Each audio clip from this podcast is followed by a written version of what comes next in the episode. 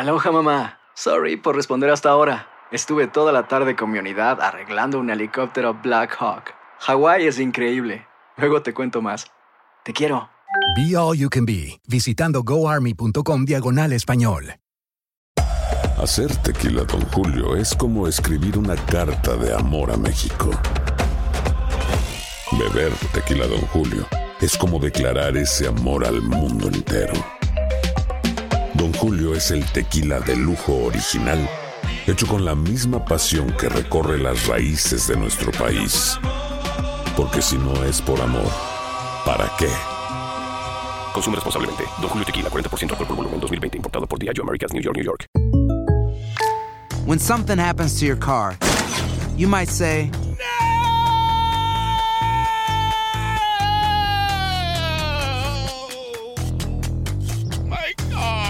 but what you really need to say is something that can actually help. Like a good neighbor, State Farm is there. And just like that, State Farm is there to help you file your claim right on the State Farm mobile app. So just remember, like a good neighbor, State Farm is there. State Farm, Bloomington, Illinois. Boost Mobile tiene una gran oferta para que aproveches tu reembolso de impuestos al máximo y te mantengas conectado. Al cambiarte a Boost, recibe un 50% de descuento en tu primer mes de datos ilimitados. O, con un plan ilimitado de 40 dólares, llévate un Samsung Galaxy A15 5G por $39.99. Obtén los mejores teléfonos en las redes 5G más grandes del país. Con Boost Mobile, cambiarse es fácil. Solo visita boostmobile.com. Boost Mobile, sin miedo al éxito. Para clientes nuevos y solamente en línea, requiere AroPay. 50% de descuento en el primer mes requiere un plan de 25 dólares al mes. Aplican otras restricciones. Visita El siguiente podcast es una presentación exclusiva de Euforia On Demand.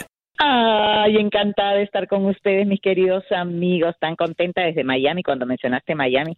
Sí, pues aquí me tienes. Hace bastante calorcito y más calor cuando se acerca mañana ese día del amor tan maravilloso, llamado ahora Día del Amor y la Amistad, Sí, porque, porque le estamos sí. abriendo No, porque paso la- a los amigos, no. gracias a Dios. Porque las tiendas quieren hacer dinero vendiendo cosas para los amigos. Por eso fue. Sí. Eh, doctora. Qué realista eres. Yo soy bien realista. Doctora, cuando yo dije viejo verde, usted entiende, en Perú se entiende.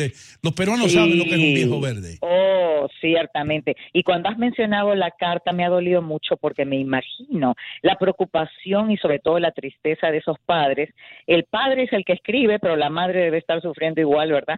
Al ver la tamaña diferencia de edad, porque allí hay una relación padre-hija, es decir, este hombre que ingresa a la vida de esta joven de 23 años mencionaste, ¿no? Ella tiene 23. Ella tiene 23, él tiene, él tiene 49, doctora. 49. Puede ser su papá, ciertamente puede ser su papá. Entonces aquí encontramos que el problema mayúsculo no es tanto de la hija, que va a aprender una lección terrible porque lo que diagnosticamos y prognosticamos es una relación de corto plazo. O sea, ahí va a haber una relación de corto plazo. No le pronostico más de dos años. Eh, a los dos años ya se van a haber dado cuenta ambos de la metida de pata, pero por el momento debe haber mucha lujuria, mucha pasión, mucha obnubilación, deslumbramiento y todas esas cosas fabulosas del inicio.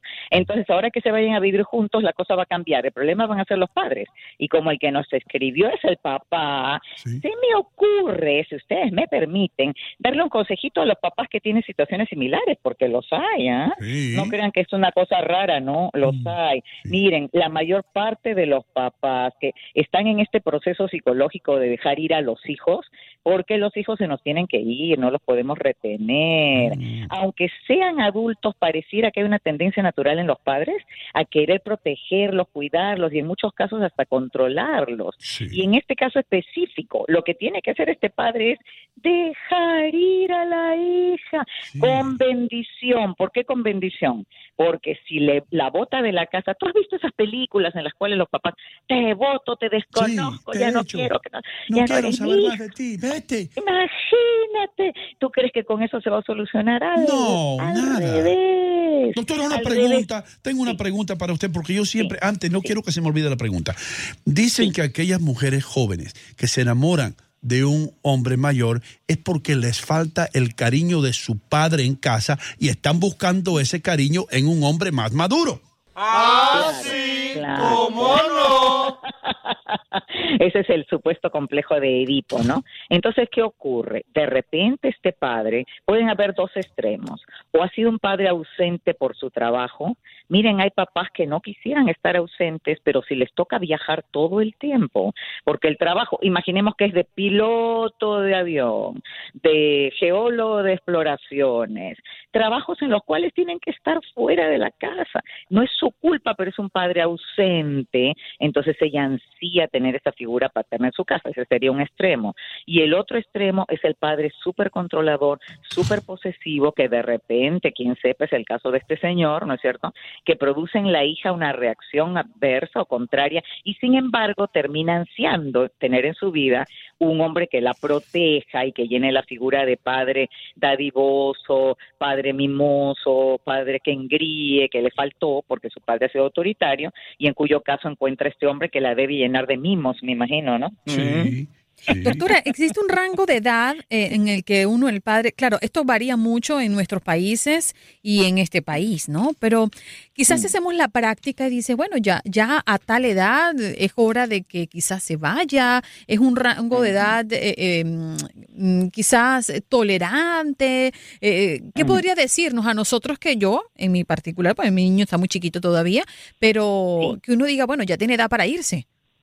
Eso está muy bueno, Andreina, has puesto el dedo en la llaga, porque los papás latinos somos, oh my goodness, tan sofocantes, porque por nosotros los tendríamos hasta los 50 al lado y no puede ser, pues, no, suelten, suelten, deje ir, deje, dejen volar por sus propias alas. Miren, hay que darse cuenta de los límites de un padre o una madre. Número uno, nuestro primer límite es que no podemos salvar a nuestros hijos de todas las desgracias de esta vida. Oh mundo cruel, allá te, te mando, hijo, hijo, hija, te vas a un mundo cruel donde sufrirás por ti mismo, pero tú serás responsable de tu propia vida, no yo. Los padres pueden ser responsables de los hijos hasta la mayoría de edad o hasta que comienzan a trabajar, porque hay algunos padres que protegen a los hijos pagándole los estudios y permitiendo que estos chicos no trabajen mientras estudian para que se dediquen 100% a los estudios. No los voy a criticar no voy a decir que esté mal, es su opción, pero en cuanto esos hijos trabajen, chao, chao, chao, a volar por sus propias salitas, ya tienes tu platita, vete con un roommate a otra casa, no porque se los esté votando, sino que es por, por su propio bien. Estos chicos necesitan aprender a ahorrar, aprender a, cómo duele gastar dinero, ¿verdad? Porque mientras papá y mamá pagan todo, ellos no saben ni administrar su dinero siquiera y les da autonomía, les da independencia. Si se mantiene un hijo mucho tiempo bajo las alitas de papá y mamá, en cierta medida se lo está castrando. O sea, sacando cuenta, entre 20 y 23 o 25 años ya está bueno que se vayan a buscar su vida. Ciertamente, en cuanto terminen los estudios o estén trabajando. Doctora, a- hay una amiga que nos llama, nos escribe y dice, eh, tengo una hija de 18 años, tiene un novio eh, que no nos cae bien a ninguno porque no tiene buena fama el muchacho y la muchacha le ha planteado esto. Y justamente aquí va la pregunta, dicen ellos, que la muchacha le dijo, o me aceptan el novio en la casa o me mudo con él. Oh, wow. Están oyendo la doctora. ¿Qué usted recomienda? Qué barbaridad. ¿Cómo nos damos cuenta que los tiempos han cambiado y que ahora los hijos son los que quieren controlar a los padres?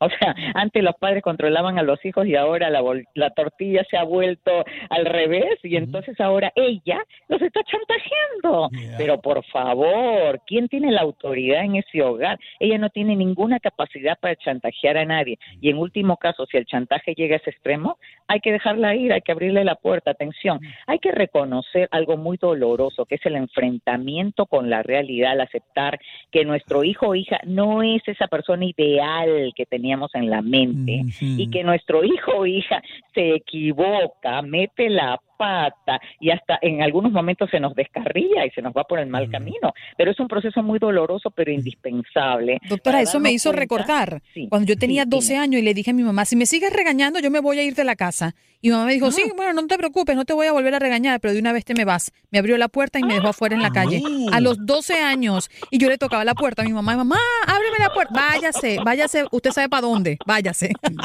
Oye, qué buena tu Más mami, nunca lo hice, más nunca Qué lo hice. Buena. Eso es demostrar autoridad, eso es demostrar quién. Miren, hay una cosa que la psicología moderna cometió un error al, al enfatizar tanto en la crianza de los hijos a través del premio y ya no del castigo. Y es que los hijos terminaron controlando y manipulando a los padres de manera tal que los padres perdieron toda autoridad frente a ellos. Y esto es un caos. Un hogar donde los hijos son la autoridad es un caos completo. Entonces, en el caso de esta chica de 23 años, si yo fuera el padre o la madre, yo le diría, hijita, en esta vida se aprende con golpes, vas a sufrir duro, mi amor. Mira, yo no te voy a decir mentiras, yo estoy seguro, segura que vas a sufrir, pero es tu hora, es tu hora de experimentar por ti misma, de hacer lo que se te venga en gana, las consecuencias las asumes tú, después no vengas aquí a llorar sobre la leche derramada, esperemos que si todo termina mal, tú ya hayas ahorrado lo suficiente para que te mudes con una amiga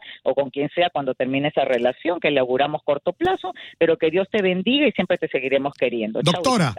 Eh, la, la pedofilia tiene una, la cara opuesta, que es la gerontofilia. Y es muchachos y muchachas jóvenes que se enamoran de personas muy mayores. En este caso, ¿cuándo se puede pensar que, que el caso es de una gerontofilia? Wow. Por ejemplo, la muchacha Mm. de 23, en este que nos ocupa hoy día, y el hombre tiene 49. ¿Puede Sí. hablarse ahí de una posible gerontofilia? buena pregunta. Sí, excelente, doctor Mejía. Pero ¿qué ocurre aquí? Que tendríamos que hacer un estudio pormenorizado de ambos pacientes, ¿no es cierto?, para hacer un diagnóstico elaborado, haciendo una hipótesis como el papá que escribe no nos cuenta nada del ambiente familiar, porque hubiera sido muy bueno que él dijera, ok, debo reconocer que yo he sido un padre ausente, que nunca estuve en casa, que siempre venía solamente una vez al mes y con las justas la veía, y nos hubiera dado pistas para yo poder elaborar una hipótesis, en la hipótesis de la gerontofilia, ahí tendríamos que especular sobre qué tan necesitada está la niña de esta figura paterna a todo nivel, porque ella tiene hasta un atractivo físico por este hombre que siendo de 49 pues ya no debe lucir tan perfecto, aunque ahora con los tiempos, como han cambiado los tiempos y con las ayudas que, ne- que tenemos, pues ya la edad no cuenta tanto. Doctora, si usted me, si usted me ve a mí, se, se desmaya. Lo digo. ¿Ah, sí? Sí.